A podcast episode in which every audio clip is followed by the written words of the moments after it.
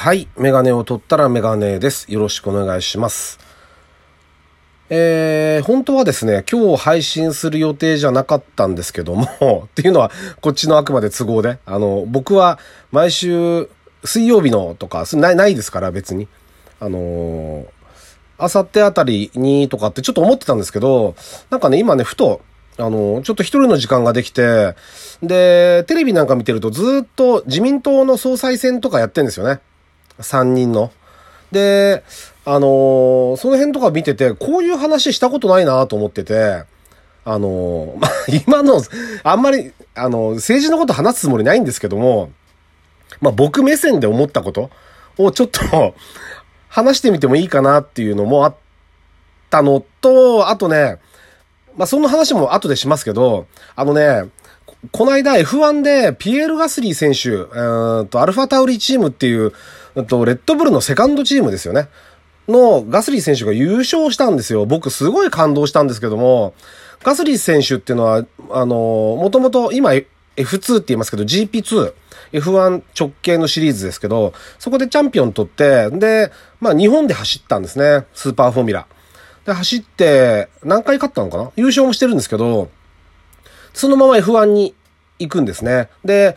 えっと、今、アルファタウリって言いますけど、去年まではトロロッソっていう名前で、あの、レッドブルのセカンドチームは活動していました。で、そのトロロッソに行って、で、去年、レッドブルチーム、いわゆる、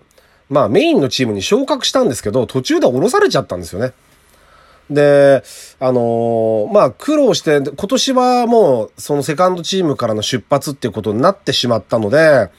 うんと、どうなるかなと思ったら、ここ2戦ぐらい、この間のベルギー、今回のイタリアもそうですけど、すごくいいレース、まあ予選から、スピードがすごくあって、まあそれが何何なのか、ドライバーとしてこう何かあったのか、マシンのエンジニアとの関係なのか、セッティングが、いいベーシックなセッティングが見つかったのかってわかんないですけど、あの、専門家じゃないんで、わかんないんですけど、とにかくいい走りをしてて、でもまさか優勝するなんて思わなくて、で、フランス人が優勝するのも、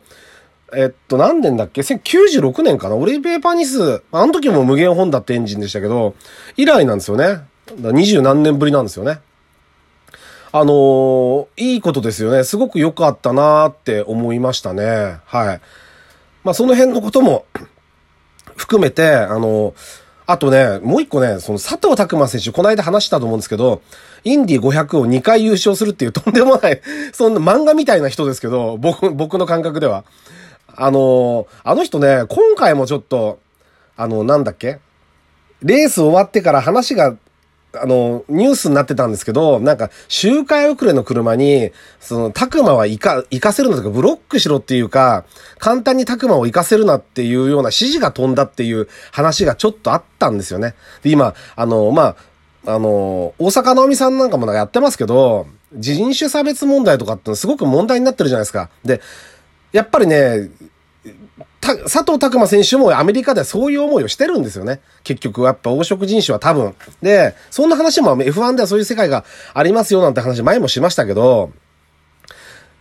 なんでかっていうとね、2017年、あの、最初に優勝した時、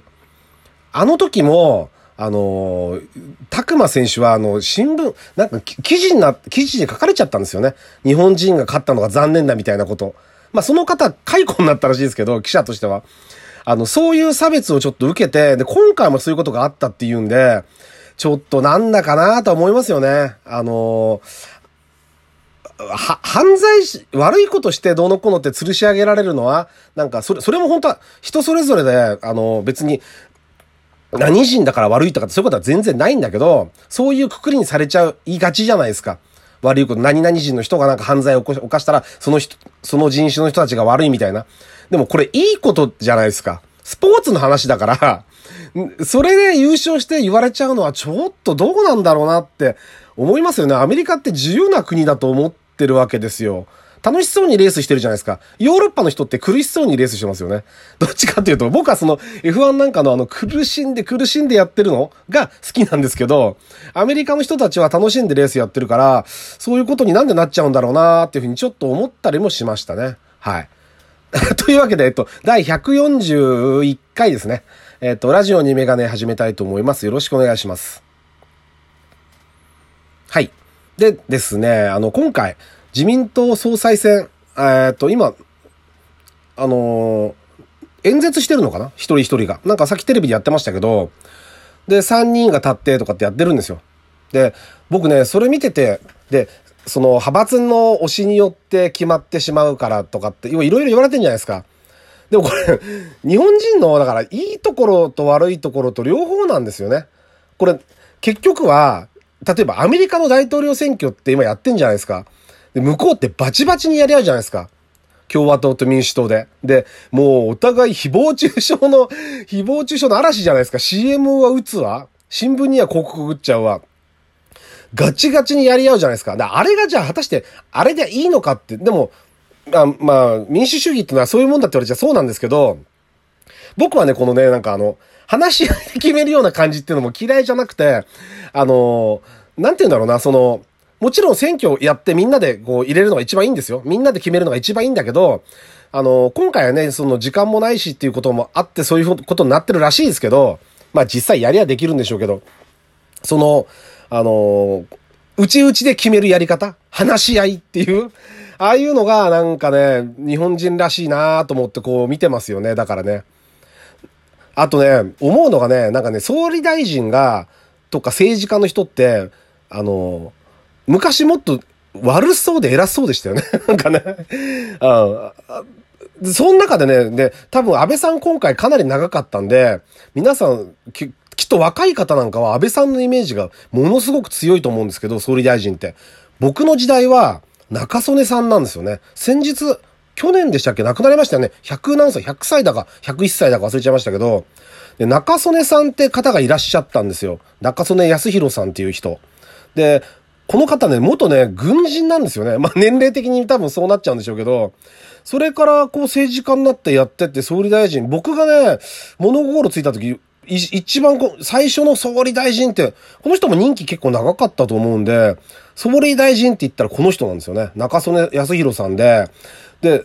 あの、アメリカはレーガン大統領。ロナルド・レーガン大統領。で、あ、確かレーガン大統領はだってあれですもんね。なんだっけ？えっ、と、俳優なんですよね、元ね。確か。だから、なんか、すげえ自由だな、アメリカって、とは思いましたよね。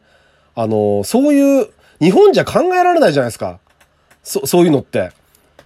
あの、高倉健さんが、そ、あの、内閣総理大臣になるみたいな。そ、それがただ、正しいかわかんないけど、あの、そういう感じはしましたよね。アメリカってすげえなーって思いましたよね。で、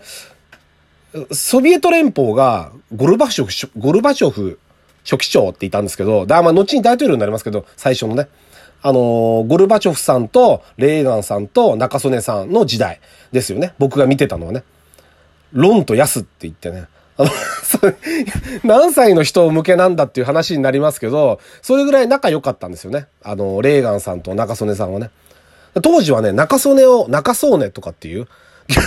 ギャグが、ちょっとは、これギャグじゃないかな。ダジャレか。ダジャレですね。がちょっと流行ったりもしましたよね。そういう時代でした。あので、もうね、当時の、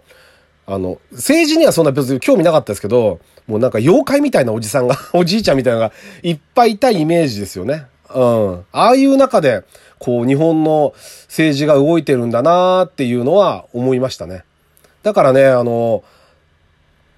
今回その、まあアメリカの大統領、大統領選挙なんかもそうなんですけど、トランプさんって色々言われてるじゃないですか。あの、やり方とか、その強引だとか、いろいろ言われてますよね。も、問題発言がどうとかって言われてるんだけど、僕が思ってる、子供の頃思ってたアメリカ人ってあれですよ。あれ、あれですよ。ああいう人。でっかくて金髪で、滑腹良くて、あれアメリカ人ですよ。だからね、違う、あのね、むか、あの、最近ね、昔話、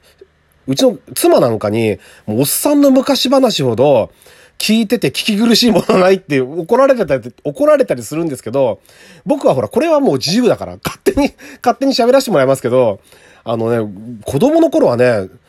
アメリ、が、外国の方がいらっしゃると、外国人がいると、アメリカ人だアメリカ人がいるって、アメリカ人が来たって騒いでたんですよね、みんな。別に、アメリカ人かどうかはわかんないじゃないですか。だけど、外国人イコールアメリカ人だったんですよね。な、なぜか。もうなんかね、あんまりよく分かってないんですよ。アメリカと、イギリスと、フランスとイタリアぐらい あと、あとドイツぐらいしか分かってないから国が。韓国とか中国ってね、もっと遠い国でしたよね。今すごく近いじゃないですか。あ、いや、多分韓流ドラマブームとかが来てからだと思うけど、それ僕が子供の頃はもっと全然遠い国なイメージでしたよね。今すごく近いけど、それもちょっと不思議な感じで、僕ぐらいの年齢、まあ40代ぐらいの人でも多分そう思ってる人結構いるんじゃないですかね。こんな近い国になるとは思わなかったなっていう。まあいいことですけどね。距離的にも近いわけだし、あの、仲良くやってった方が本来はいいんで、なんかいろいろごたごたあるみたいですけど、仲良くやってった方が本当はいいんですけどね。うん。そういうのもあってね、だから今の、あの、総裁選もう、まあ注目はしてますよね。どういう風になるんだろうなって。あと年齢が、63歳、63歳、71歳ですか。まあ71歳の方が一番 今のところ総理大臣に近い位置にいるようですけど、まあ、若けりゃいいってもんじゃないし、年取ってるからダメってこともないですけどね。ただ、健康問題とかを考えると、やっぱ、あんまり高齢だと、ちょっと心配だなっていうのはありますよね。まあ、元気が一番、ね、健康でなければできないので、だから、長く元気にやってくれる方がなってくれるのを、えっと、願ってますね。はい。あ、アメリカ人だ。あと、アメリカ人だっていうのと、ベ、ベンツだっていうのもありましたね。ベンツを見るとすげえかも、スポーツ選手か、あの、何？プロレスラー、プロレスラー、野球選手とか、あと、弁護士とか、そういう人しか乗れないもんだっていうふうに思ってましたね。まあ、ひどい偏見の時代ですよ、昭和なんて。そういう中で、あの、僕なんかの世代は生きてきたってことですね。くだらない配信でしたけど、えー、これで終わりにしたいと思います。ありがとうございました。メガネを取ったらメガネでした。